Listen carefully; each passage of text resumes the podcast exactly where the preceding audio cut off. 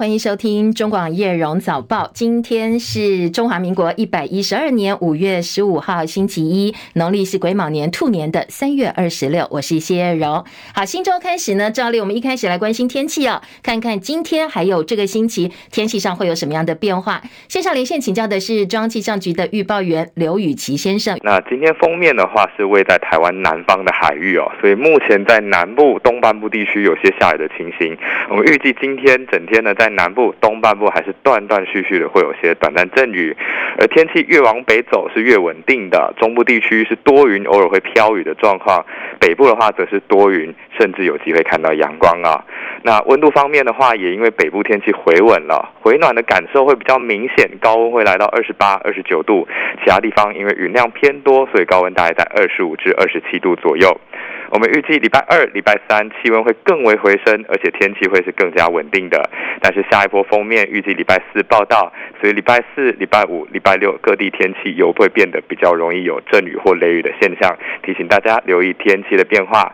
以上气象资料由中央气象局提供。嗯，谢谢雨琦相当清楚的说明，提供给大家参考哦。在缺水前提之下，南部开始下雨，听起来还不错哦，希望能够下对地方。然后明后两天呢，又要迎接像夏天一样高温炎热天气哦。我刚才看到明后天的高温预测可能都三十五度或者超过三十五度，好，大家要做好准备。再来一波天气变化，就要到礼拜四了。封面再度报道，到时候又要转为水汽比较多的天气形态。好，暂时提供给大家大家参考。到本周后半段，反正我们天天都跟气象局连线啊，掌握最及时、最准确的一个观察。空军司令部昨天深夜表示，所属的台南基地一名陈姓下士，在晚间的八点二十五分执行地面装备拖动作业的时候，不小心从拖车掉落，被后方的电源车压过。经过单位紧急送医抢救，不过很遗憾，还是宣告不治。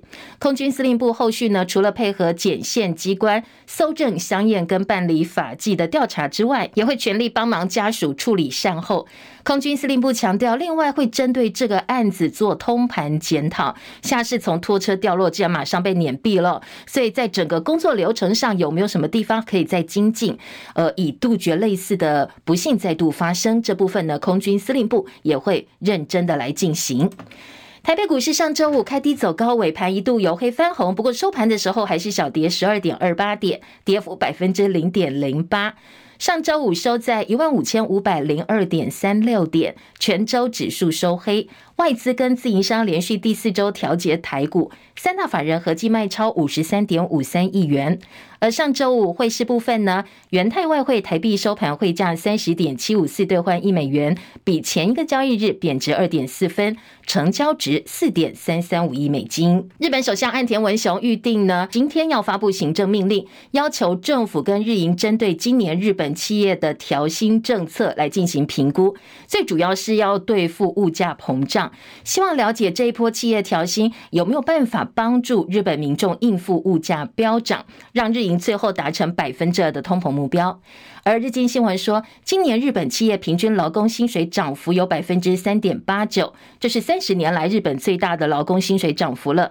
最主要是在劳工短缺的情况之下，很多企业决定帮员工调涨薪水，一方面减轻日本家庭的通膨压力，一方面呢也为了留住人才。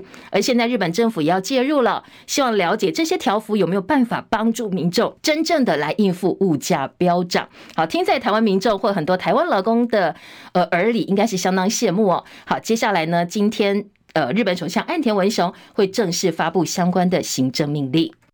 土耳其总统跟国会大选在当地时间星期天登场，现任总统埃尔段面临执政二十年来最大挑战。金融时报的形容是说，这场选举是全球今年地缘政治意义最重大的选举，来形容土耳其大选。选前民调执政二十年的埃尔段可能会输掉大选，不过呢，在大选开票的前半段。土耳其的国营媒体说，总统埃尔段是稳定领先的。后来慢慢慢慢，更多的选票开出来了，他的领先优势逐渐缩小。到刚才我进播音间前的最新消息，百分之八十九点二的选票都已经完成计票。那埃尔段得票率是百分之四十九点九四，领先主要对手接里达欧鲁的百分之四十四点三，好，领先大概百分之五左右。如果最后结果经过官方确认，差不多是这个样子的话，二十八号就要举行第二轮的决选。如果真的有决选，这将是土耳其百年来第一次的总统大决战。尽管埃尔段跟基里达欧鲁阵营都说他们是领先的，不过这两个阵营也坦承，就算领先都没有办法跨越百分之五十的门槛。所以简单白话说，在第一轮的选举当中是没有赢家的。土耳其在埃尔段任内跟俄罗斯拉近关系，跟欧盟和美国的关系则是日益紧绷。埃尔段在竞选活动上也多次指控美国总统拜登，说呢是美国下令要推翻他的政权。如果在尔在野党赢得了这场大选，土耳其接下来的外交政策就会转向欧美倾斜。土国阻挡瑞典加入北约的僵局，渴望获得解决。不过，如果土耳土耳这个埃尔段败选的话，俄罗斯将会成为最后的输家。好，这是一般在外电部分的评论。同样是昨天登场的泰国国会大选，选民就非常明确的反对军方支持的政府继续执政了，已经完成了百分之九十七的计票。两个主要在野党遥遥领先，而执政将近十年由保守派军方支持的总理帕拉育政府遭遇重大挫败。改革派的前进党在普选当中得到一千三百五十万票，而另外一个在野党维泰党一千零三十万票排第二名，反而是总理帕拉育的团结建国党只拿到四百五十万票。而泰国选举委员会先前预估说，合格选民是五千两百万人，投票率估计超过八成。泰国的这场选举被认为是渴望变革的年轻世代跟执政超过呃二十年呃或者是十几年的这个总理帕拉育代表的保守保皇派之间的对决。好，帕拉育执政超过十年了。象征年轻势力的维泰党跟前进党在开票当中一直是遥遥领先的，所以这一次年轻选民站出来投票哦，具有相当关键的指标意义。不过，尽管哦现在维泰党跟前进党是领先，但是他们获得的席次跟笃定组成新政府需要的席次都有一段距离，所以接下来不管是维持军政权掌权，或者是迎来近十年来第一次的政党轮替。泰国可能都会维持长久以来坚强灵活的竹子外交，避免在美中之间选边站。依据泰国的选制，那新总理产生的方式对军方是比较有利的，所以反对党就算胜选，也不一定能够顺利执政。如果要执政的话，在野阵营必须跟包括军政府任命、具有军方背景的参议院成员达成协议，针对总理人选进行表决。而谁当总理，要等到七月国会上下两院投票表决之后才能够确定。所以现在前进党四十三岁的领导者皮塔，他告诉记者说，可以肯定的是，他们接下来会跟独裁者支持、军方支持的政党去唱反调，因为呢，在泰国现在的一个趋势。少数政府已经不可能再存在了。当然，前进党在跟维泰党两个合组一个联盟，态度是比较开放的。不过，他们最终的目标哦，是希望自己能够出任总理。他们已经说了，这是我们最后的目标。乌克兰总统泽伦斯基在德国表示，乌克兰没有计划打击俄罗斯的境内目标，而他已经抵达法国，要商讨重要的双边关系。在此同时呢，传出俄罗斯空军四架飞机在俄罗斯境内被击落，不过这个消息并没有获得证实。齐海伦的报道。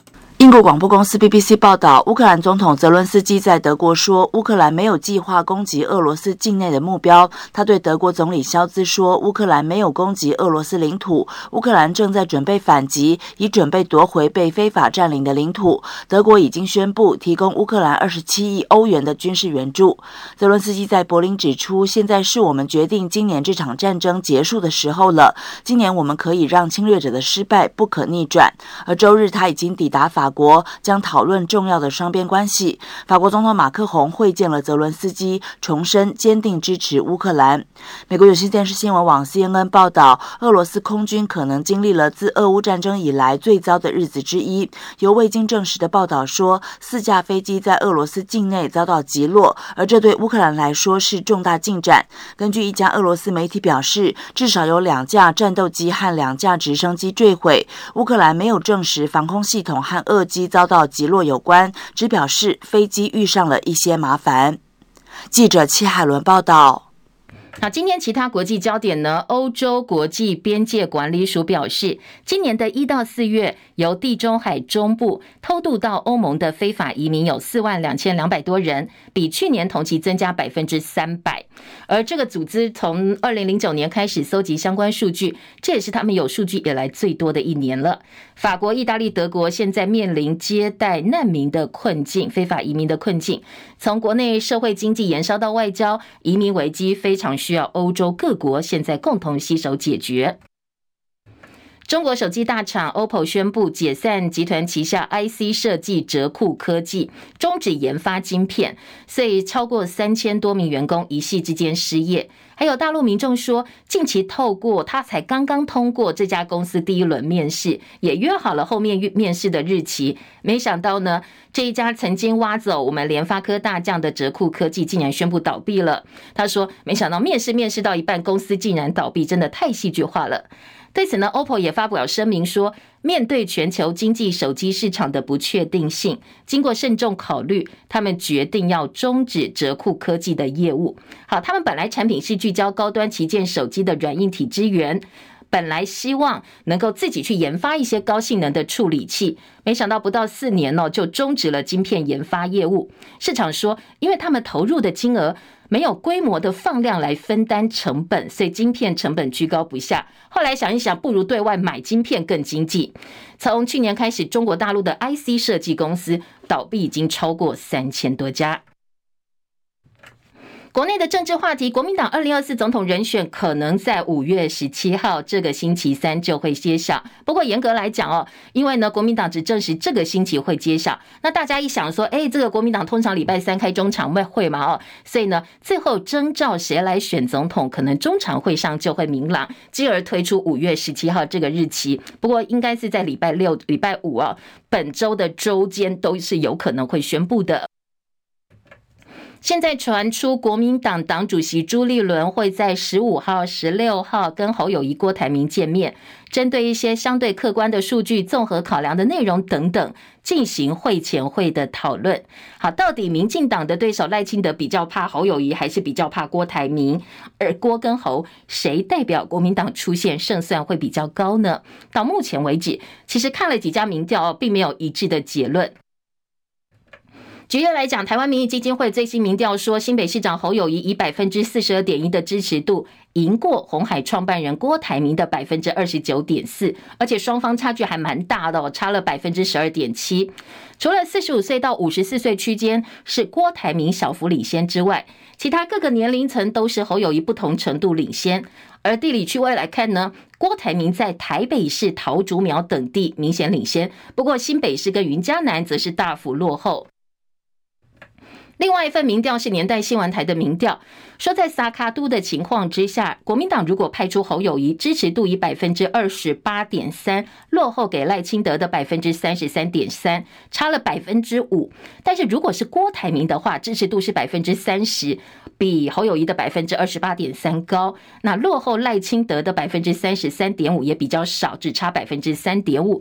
所以年代的民调认为是郭董出现的话，对国民党来讲胜算是比较高的。所以各家民调不太一样，在国民党内的总统提名征询作业也进入最后的收尾阶段了。最近呢，党中央一一向党内立委了解他们到底支持谁，了解一下意向。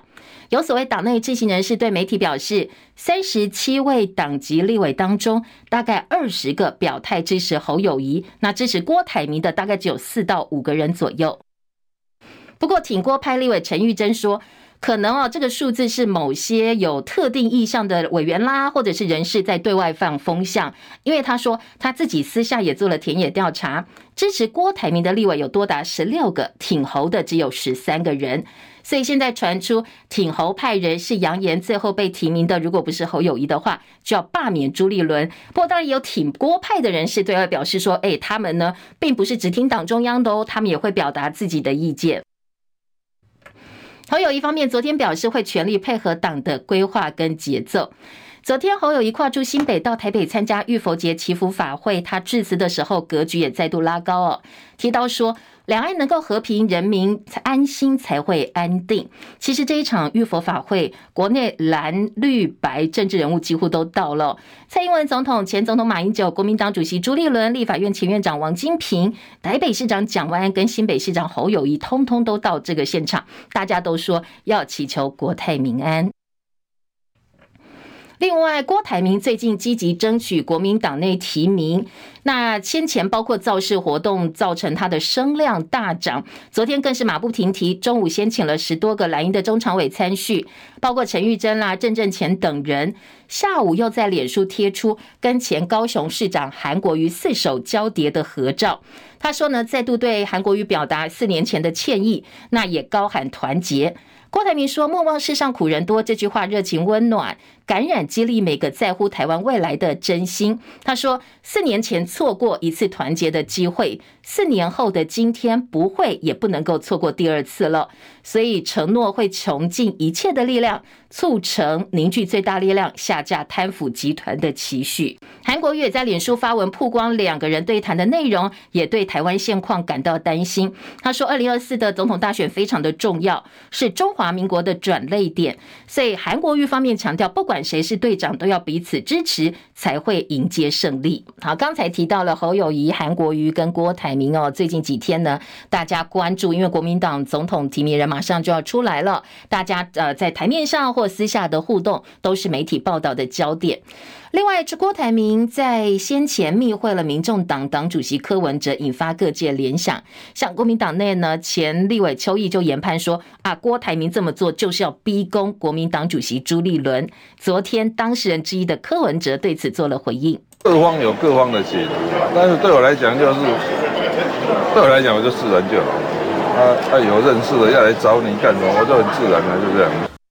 好，他觉得很自然，大家都可以做解读哦。柯文哲昨天到新竹参加浴佛活动，跟新竹市长高虹安合体。不过高虹安另外一个老板是郭台铭，他到金门的时候呢，发表了和平宣言，主张一中各表，跟对岸重新谈判，被民进党炮轰是违背台湾的主流民意。柯文哲也跳出来开炮民进党。所以代表民进党啊，他说这个背离他的主流民意，那你就马上说，那你们民进党认为台湾目前主流民意是什么？跟中共开战吗？一个稳敲不响嘛。那所以这这个什么一中各表，然后各表一中等等的哦，那这个就涉及真的两岸要要重启谈判嘛。那单难看的不一定会成功嘛。过程当中慢慢找出一个共识，或者说事实上共识也很难的。找是一个大家都可以忍受的一个很勉强的答案。以有实际从政的经验哦，常常目标可以做到这样就了不起了。两岸之间一定要互相谅解啊，不然没办法。如果每个人都一开始都有立场，根本就谈不下去了。好，这是郭台铭主张要跟中国大陆重新展开谈判。那民进党说这违背台湾的主流民意，但是柯文哲的立场是，尽管不一定会成功，他还是认为应该要谈谈看。民进党提名人选确定是身兼民进党主席的副总统赖清德出现。在昨天呢，他关于后面的后援会一些浮选行动跟布局都在进行当中哦。赖清德昨天下午到基隆出席信赖台湾之友会的成立大会，这也是他北北基桃第一场的造势活动，现场涌进上千名支持者力挺。赖清德再度重申接受九二共识、一个中国原则，主权就没有了。他说这条道路会让台湾走入更深的陷阱，以后要回头就完全没机会。好，基隆市信赖台湾基友会是赖清德的舅舅童勇担任理事长。昨天下午的授旗大会呢，赖清德亲自出席。他昨天在现场也喊出“基隆是台湾头”。俗话说“头过身就过”，所以只要基隆拿下来，他认为台湾就会赢哦。好，这是昨天现场喊出来的口号。英国前首相特拉斯明天会抵达台湾访问，而且发表演说。英国媒体说，他演说的内容会主力西方必须要加强跟台湾做国防方面的合作，使用硬实力支持台湾免遭中国大陆的侵略。而国军的汉光三十九号电脑兵推从今天起一连实施五天四夜、二十四小时不间断。这次兵推特别着重在中共去年八月跟今年四月。两次环台军演的用兵太样，要渐进俄乌战争磨练作战的指挥能力。因为美方向来非常重视我们的汉光电脑兵推，所以这一次呢，根据了解，美军也组了观摩团到台湾来观摩。台中捷运事故酿成一人死亡、十人受伤，中捷昨天再提出三大应变方案，包括保全、增加险阻手势啦、简化盖板停车等动作等等。哦，我们现在。针对保全增加了险阻的手势了，哈，而且这个险阻手势是一个双臂在上空交叉挥挥舞的动作。那这个大动作会让大家更清楚了解险阻了。好，我们为了让随车员能够快速的启动驾驶盖板里头的紧急停车，那于是我们现在设计更快速的啊拉把拉取钥匙来开盖板这样的一个动作。好，那新经过简化之后。它的一个开启盖板时间可以减减省大概五秒钟，会从原本的二十秒简化到十五秒。呃，我们为了让列车停驻在月台上，哦，可以透过挡车门或者挡月台门的形式来做处理。好，那车门机构特性就是说，当它碰到障碍物的时候，比如说我们用脚去挡它，它会重新关闭三次。假如还是关不起来的话，它就认为侦测障碍物，于是车门就会全开。好，那这样就达到车门开启。列车不会再移动了这个目的。好，这是昨天台中捷运事故之后，终结出来开的另外一场记者会哦。总统蔡英文曾经在二零一五年的时候说，台工台湾的劳工放假放太多了。过劳也似乎成为台湾的代名词跟一个形象标签。劳动部统计，二零二一年台湾劳工的平均年总工时两千个小时，这是历年最低纪录。估计可能是受到疫情影响，所以大幅缩短。不过尽管说是最短，我们还在全球排在第四高。所以有民众发起提议，要让台湾成为亚洲第一个周休三日的国家。现在呢，这个提议超过五千七百多人复议，所以已经过门槛了。政府必须在六月二十六号之前做回应。英国去年展开全球最大规模周休三日的实验计划，结果显示企业成长的这个获利呢超过百分之三十五，离职人数、缺勤率都下降，而且员工的健康获得明显改善，所以认为周休三日对公司好处更多。所以超过九成的试验企业说他们愿意继续实施周休三日计划。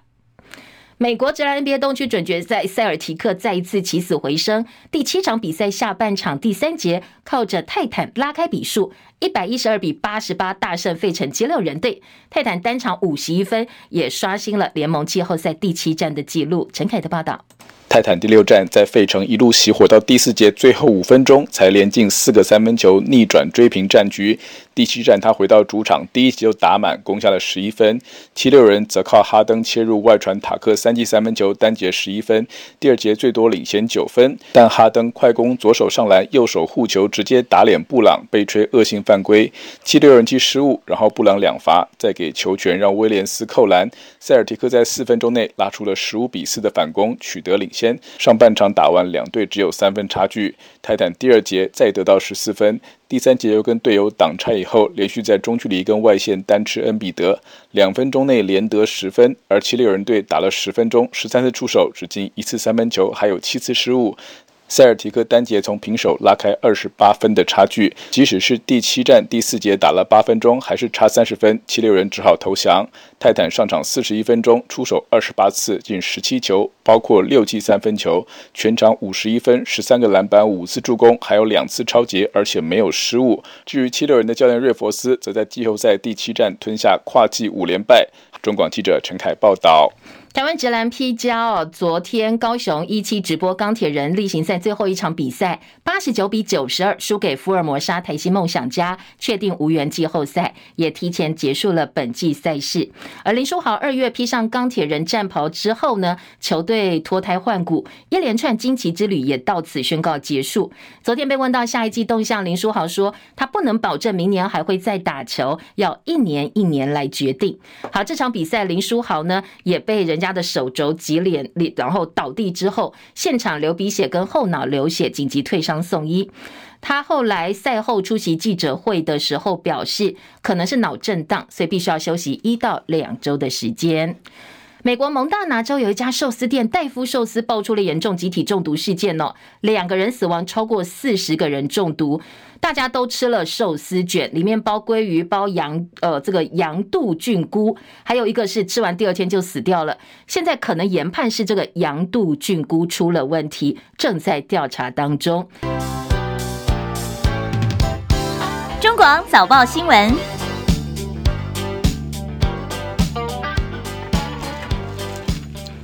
回头来关心今天早报的头版重点。今天综合性的头版呢，呃，中时联合自由加起来头版大概有八条新闻没有重复的，所以待会我们一一来听。而两大财经报纸其实头版呢，大概都跟台北股市有关。工商时报的头版头条告诉你说，防疫概念股第二季的业绩大考验，因为呢，疫后第一波衰退潮来了。连锁药局、医材检测股恐怕接下来股价会进入大修正时期。好，股市本来就是涨涨跌跌的，你不可能一路涨下去哦。所以在疫情期间，这些股票可能涨很多。现在慢慢疫情结束之后，要开始修正了。好，这是《工商时报》今天的头版头条。《经济日报》则告诉你说，台股五二零行情五亚啦，现在可能是真的有哦，资金有望回流股市，多头买盘押宝，下半年景气复苏，所以会进场卡位。另外，在台北股市部分，《工商时报》说，因为资金观望，还有红海降平的关系，所以台股要等待信心回笼。好，经济工商都提到台北股市，一个呢，嗯，给你画了一个还蛮漂亮的饼，告诉你要期待五二零行情。不过，另外一家报纸就说，哎，现在资金比较观望哦，加上红海降平的关系，所以大家要再等一等。我们一并都提供给大家哦，这是两个报纸不同的一个报道方向。再来，就来听听看今天综合性报纸在头版的新闻。重点了，刚才也提到各个报纸的呃聚焦的话题比较多元嘛，所以我们一一来听。中时今天的头版头条来关心这个，其实还蛮重要的一个法案哦，我们来解帮大家解释一下，到底它的重要性在哪里？中国时报说，绿营立委急推再生医疗法，但是学界不认同哦，现在学界炸锅了。草案最快明天完成三读，近千名专家学者联署，质疑八大争议，但是并没有获得充分讨论，现在就要三读过关了。而民间团体呢，则呼吁立法院能够回归专业。好，现在在立法院，其实呃，整个趋势就是因为民进党一党独大嘛，哦，所以民进党要推要过的法案。在野党没有什么能力可以拦下来。今天的《中国时报》在头版加上内页四版，带大家关心的是再生医疗法，这个是攸关病患重大权益的一个法案，说最快礼拜二就会完成三读了，但是近千名学者专家都不认同。什么样的争议哦？特别是行政院版本开大门争议，民进党立委护航最有力。中研院士陈培哲说，这个法案的修订关乎执政党在财团利益或人民权益之间的取舍，希望政府能够谨慎思考。民间团体则说这是横财入灶，所以必须要回归专业。好，八大争议，中时在头版用表格的方式帮大家做了整理。第一个，细胞治疗昂贵而且效果不明。第二个呢是允许厂商走捷径，绕过完整的临床实验。如果病患出现不良反应，因为你没有经过第三期的临床实验，所以不适合要害救济，你到时候就求偿无门了。好，这个绕过第三期临床实验是这一步再生医疗法现在被认为是问题出最大的一个地方哦，因为呢，呃，前卫生署长杨志良就说了。呃，我们一般哦，政府你应该以病患作为中心，立法现在是以行政院为中心，而立法院变成行政院底下的立法局，你没有办法站在病患的立场通过这些条文的话，最后病患就会变成赚钱者的工具，业者的赚钱工具。像刚才说的第九条所谓的开大门条款。它是开了大门，让厂商走捷径。就算在不危及生命的情况之下，你也可以绕过完整的临床实验，不需要取得任何许可，你的药就可以打在病人的身上。好，以前说如果是真的紧急状况的话，非不得已，像疫情期间，我们赶快给他紧急使用授权 EUA 嘛，哦，因为实在太紧急了。但是现在这一步再生医疗法是。尽管情况不紧急，你也可以不要经过第三期的临床实验，这个药就打在人家的身上了。所以现在中研院的院士陈培哲很担心，细胞治疗署的实证资料还是不多，优缺点不明，不应该这么快的开放。希望执政党能够支持卫福部先前提出来的第九条修正版，而不是现在要推的行政院版本。因为如果你绕过第三级完整的临床实验，必须要附人体实验伦理审查委员会 IRB 的证明、治疗计划书、病患同意书、细胞制备场所证明，要保障病患的权益才可以。现在是不用哦，一下子就把大门给开了。而且还有其他争议哦，没有禁止高风险异体异种细胞治疗。医院执行细胞治疗达到一定的量之后，你可以变成生技公司，医院可以变成公司哦。这个也是呃，大家比较不能够接受，说你一旦医院变成公司，就是以赚钱为目的了。所以呢，在很多的专家学者不认同的情况之下，政府还是执意要通过这一步的法案，就有很多的想象空间喽。另外，中时还点出说。这份再生医疗法的争议说，你的罚则最高就是两百万，没有任何的刑事责任，而且没有限定提供的细胞只能自用，以后恐怕会变成母亲去卖胎儿细胞等等伦理问题。你如果限定自用，就是救急嘛，或或者是呃拯救存亡的一个这个使用，但是你没有限制哦，都说别人可以用，有钱人就到处去买，那穷人最后为了经济就拿来卖，所以变成很大的一个问题。今天在中时洋洋洒洒把问题整理出来了，其中呢说第九条免临床实验的争议最大，另外还有公司哦要成立公司这个东西，大家也是呃比较不能够认同，说不要哦，再怎么发展你都不应该拿人民的生命或者是人民的权益来开玩笑，希望不要强势通过这个立法，最后国人变成白老鼠了。而在财经报纸今天的经济日报在内页说。再生医疗双法，大家都说本周会完成三读，所以呢，现在相关的个股已经开始涨了。说今天经济日报关心的是股市的部分，法人认为都会过关啦，所以长盛、三顾、中天、讯联、向荣、台宝渴望受惠。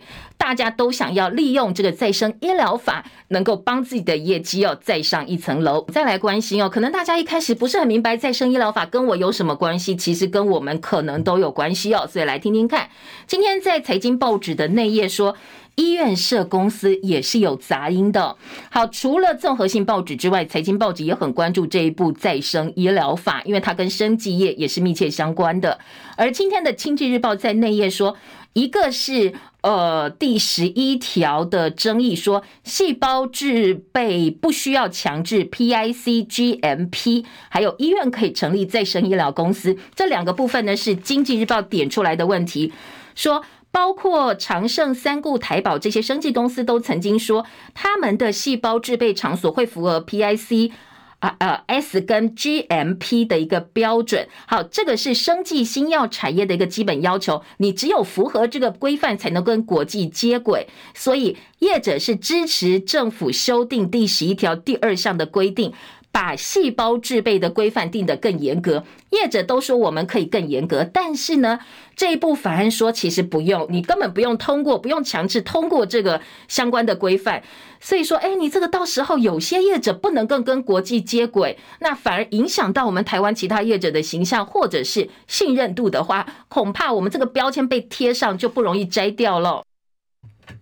还有一个是成立公司，说再生医疗生技公司，说这项法案支持的对象是国内医疗机构。如果说法案通过的话，可以成立公司，恐怕会有租税方面的问题，因为医疗机构是财团法人的性质，营运目的是要治疗生命、拯救生命、提高医疗的这些患者的医疗水准。呃，它是比较偏向公益性质的财团法人。所以他享有各项的租税减免，是有一些待遇优惠的。那现在再生医疗法，你同意医院可以另外设公司，好，你一方面享尽好处，一方面又大赚钱，恐怕会违反到呃租税公平的原则。好，这是今天的经济日报点出目前这一部再生医疗法从财经角度的观点看出来的问题。我们对照一下《中国时报》今天头版，跟一般民众或医疗患者这些病患呢，他们比较担忧的部分，统统提供给大家。再来，联合报今天的头版二题也是跟医药有关。药师说抢救缺药，政府在打假球。药品通报中心上路满一个月，食药署说短缺期只有一两周。好，联合报今天探讨的问题是缺药问题。简单来讲哦，说呢，呃，政府说要解决缺药问题，第一线的药师不认同，说都是骗你的啦，是在打假球。联合报点出说，联合报多次报道国内缺药问题，卫福部成立跨部会药品供应通报处理中心，到现在满一个月。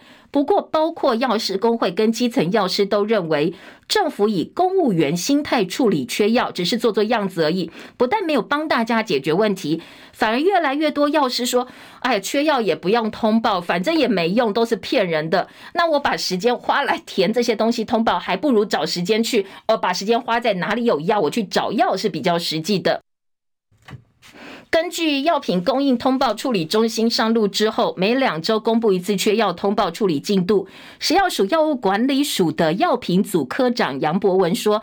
大部分通报并不是真的缺药，就算有缺，也大概一两周的时间，等药厂生产下一批药就解决了。好，这个是我们食药署呃的一个态度。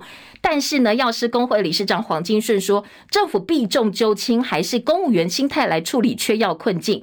基层的药师沈彩莹，他话说的更直接，说这个相关的缺药通报处理中心就是闭门造车嘛，没有办法解决问题。我们干脆不要通报，都是骗人的。好，第一线药师告诉你说，我缺药，我要什么药都没有，要不到。但是中央说啊，没关系啦，没有缺啦，你再等一等哦，马上药就来了。可以感觉得出来，这个气氛有一点不太一样，缓急不同哦。好，今天在联合报确实哦，你看他头版这张照片。它的这个氧化镁哦，照了这个氧化镁定的一个照片，确实，呃，像我自己家人也有在吃，确实是缺的感受还蛮明显的。所以第一线药师的感受跟中央看到的显然不太一样。今天联合报在头版点出了这个问题。还有内页新闻呢，今天的中时则说，蔡英文执政满七年，政见大跳票，承诺维持了现状，两岸关系空前紧张，不见幸福家园，只看到国人的对立跟不安。另外，联合报二版呢，也是来质疑说，政府说要保护妈妈们还有小朋友的行的健康或者行的安全，不过昨天的母亲节。全国七县市同步上街争路权，希望能够终结行人地狱。这场战役才刚刚开始，八月还要上凯道。希望呢，总统候选人、总统参选人都能够表态，而且要签承诺书，终结行人地狱的恶名。昨天呢，有 YouTuber 郑才伟跟路权团体发起了撑起行人保护伞的快闪行动，同步在全桥全台湾七县市。榜上有名的行人罹难路口绕行十分钟，大家穿黑色的衣服，撑伞拿康乃馨，哀悼悲伤母亲节，而且说我们八月要上凯道，希望呢力倡人本交通，希望以后马路上没有冤魂，我们也不会忘记马路上的冤魂。父母新生上国中前不敢让小朋友自己过马路，其实蛮悲伤的，都叫小朋友要独立，培养他们自理生活的能力。但是连过马路，哎，在上国小、国中前六年级、五年级、高年级，还是不敢让他们过马路，因为台湾的路口真的，呃，设施不健全，酒后驾车法规没有警告作用，然后很多人根本不在乎行人的路权。有昨之前台南有个这个妇女抱四个月大婴儿手牵三岁女儿参加台南的这一场活动，她说想到三岁女儿死亡，路口交通设施不安全，她就相当相当的难过。很多的个案呢，让家长觉得无法放心。学者说，现行的法规像 DOS 系统，好，很多年轻朋友不知道什么是 DOS 系统哦，就是以前的。电脑开机啊，你必须下指令啦，它才能够开机，不像我们现在一键就完成了。好说，现在交通跟道路设计法规就像 DOS 系统，在大数据时代已经没有办法调和，没有办法运作了。那在中央的部分，交通部说，我们安呃交安基本法下会期就会送到立法院，包括执法教育啦，包括工程啦、车本观念啦，我们通通在这个法规都有规定。再来在，呃《中国时报》说，交通部说有条件开放机车左转道，专家说可能会造成左转机车大左转汽车大塞车。好，最近应该还蛮有感，就是呃，我们礼让行人的法规通过的同时呢，很多的小路口，因为你要让行人先通过，后面的车就塞呀、啊，塞到完全没有办法解决哦。所以到底要算谁的谁来谁来负责？那这些汽车驾驶朋友的时间，或者是他们必须要付出的成本，有没有人来帮他们考量哦？好，这是另外一个问题。好，提供给大家哦，这是中时联合内页，我们来配合一下哦。缺药的问题之外，行的问题在今天早报也占了蛮大的篇幅哦。还有《中国时报》头版下半版面告诉你，泰国选举两大反对党囊括了三分之二的席次。中国跃居全球最大汽车出口国，二零二一年超越韩国，二零二二年超越德国，今年的第一季把日本也挤下来了。好，这是中时今天的头版的新闻焦点。再来内页新闻跟这个头版的重点呢？好，我们剩下三十秒，那我们先来听今天中时的二版好了。第一艘国造潜舰鱼雷每枚呢将近一千万美金，配备十八枚的美制鱼雷，比现役德制的速度快百分之六十，潜航达到一百个小时，最快明年九月就会服役了。中国时报说。军购回归常规，才能够杜绝军火商穿梭其间。呃，我们潜舰国造原型舰九月下旬要下水，要邀总统亲自主持。海军说，从原型舰下水到服役大概需要一年到一年半时间，所以换算最快哦，二零二四年九月，最慢二零二五三月。这些原型舰呢，还有相关设备。呃，这个我们原型舰部署十八枚型号 Mk 四八六重型鱼雷，鱼雷跟它的设备对美采购金额一点八亿美金，相当于一枚鱼雷卖一千万美金。二零二五年偷偷拿来了，会比原计划大概晚了半年左右。好，我们的军购时程。下半版面呢，还有这个汉光兵推五天四夜，美军要来台湾观摩，希望呢借鉴俄乌战争，台湾东部被攻击纳入假想的一个状况。好，这是中时今天的二版，还有在呃联合报社论说，大小姐真相未明，称疫苗仇恨值未消。讲的是之前郭台铭爆料嘛，说大小姐说李大为跟他说，大小姐叫他不要买疫苗。好，现在呃总统府李大为都否认嘛，所以今天的联合报就说，哎，大家不要忘记哦，这真相到底是什么，还没有真正的厘清，民众的怨气未消，所以呢，其实不要以为事情过去了，时间并没有冲淡，称打疫苗这个仇恨值是存在的。好，再来听到的是，呃，这个《自由时报》今天的头版头条，这也蛮重要的。说有人买书接到大陆的统战电话，成品的各资外泄，今天数位部要求要说明。好，到底怎么回事呢？今天的自由时报在头版说，有民众在诚品，呃，这个我们的书店哦，这个网络书店跟实体书店都有。他是在网络书店诚品网购《阿共打来怎么办》这本书，事后却接到统战的诈骗电话，说诚品你怎么把我的电话给这些统战的对方呢？是不是各自外泄哦？书发部说，会依各资法规定要求成品生活公司今天去数位部说明，而成品的公关部则用电子邮件回复媒体说，呃，针对网络各种破解跟侵害手法日新月异，成品会强化资安，而且定期的提提醒我们的客户。台湾激进党主席王新焕、台北市党部主委吴欣岱昨天呢，是跟呃台湾驻遮计划的副秘书长杨新慈一起开记者会，因为这个杨新慈他是当事人，他二月在成品网购了《阿贡打来怎么办》这本书，后来说接到了回访的市调电话，跟他讲，哎，你买这本书，这本书内容不恰当哦。听起来不像是台湾人的口音，但是他一直跟你讲，我就是台湾人啦哦，我这跟你讲，嗯，这个可能有一些，呃，告诉你这个里头的观念是不对的，所以今天的自由时报是。说他不断不断就是要帮你洗脑，说中国必然武统，而且呢，以美论、以军论，然后中国认同国民党带来和平，民进党带来战争等等，在对话里不断要告诉你这些概念。所以刚才也听到开记者会的这几个人哦，台湾激进党啦，或者是台湾驻遮计划。其实他们的立场是其实比较偏独的，所以就把这件事情揭露出来了。说，哎，你这样子统战诈骗市调电话，到底打给多少人？接触过多少人？这是一种统战手段吗？不能够放任不管哦。好，今天白天成品会到数位发展部做说明。自由时报今天的头版头条。另外在，呃，醒报也提醒说，你申请美签，现在有一些代办陷阱，有教授申请误入代办网站，被索取四倍的金额，各资也落到了对方的手上。说有民众申请一些美国的旅游许可啦，或者是美签去请代办的时候，结果发现呢，呃，这个网站竟然也是诈骗。好，提醒大家注意哦。今天的《旺报》头版头，中时的头版二题告诉你，大陆的北上广广深四大城市首度同时人口负成长，人口红利的时代已经过去了。北京常住人口连续六年负成长，而且说疫情劳工需求减，深圳首次下滑。那京沪呢是有意刻意控制人口规模的，所以呢，在人口数的部分同时也是下滑的。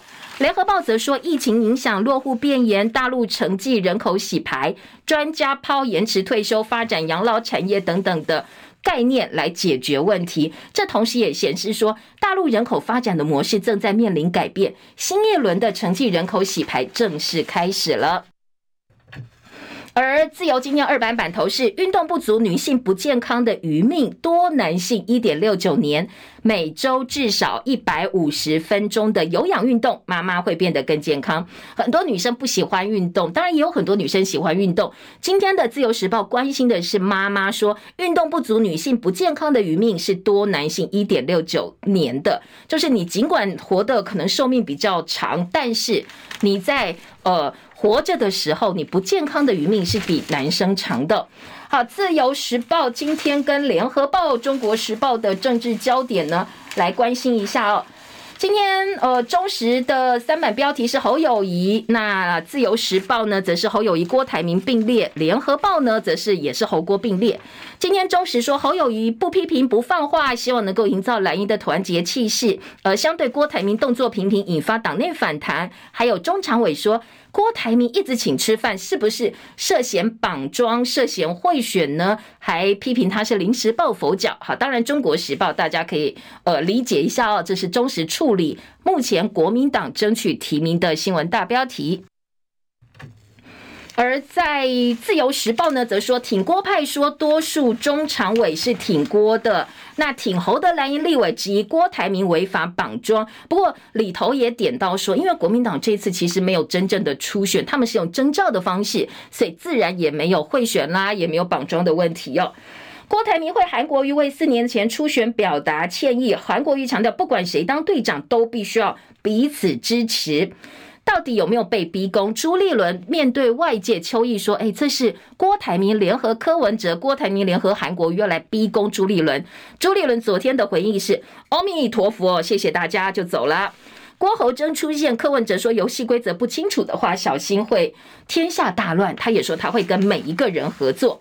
联合报呢，则是把侯友宜说他不会大动作，那大家都聚焦在如果国民党真正先底牌之后，两边可能会有什么样的反应哦，是高度的关注。另外，在郭台铭部分拜会韩国瑜，也是联合报三版大标，两个人同声喊团结。不过联合报也提醒哦。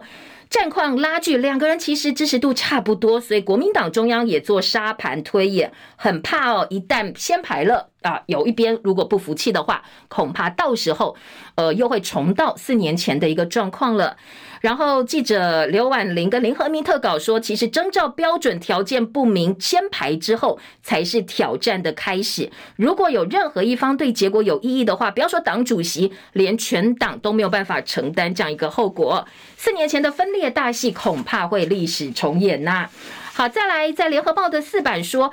组改行政院的组改最后一里路，三级机关首长任用可能会双轨制。这个部分呢，绿营退让了，立法院朝野协商，再也批评破坏文官体制，因为可以任命政务官的关系哦。所以呢，接下来恐怕还会有一些争议。工总五一七里监事会议聚焦两岸议题，贸易投资紧密，没有办法回避，所以希望能够。交流对话解决目前的危机。好，这是今天的《中国时报》五版的版头大标题。呃，在内页新闻还有北北基桃的一千两百块月票，六月十五号正式开卖，七月一号就会正式使用了，提供给大家参考。以上是今天叶荣早报内容，谢谢大家收看收听，也祝福你美好顺心哦。明天同一时间再会，拜拜喽。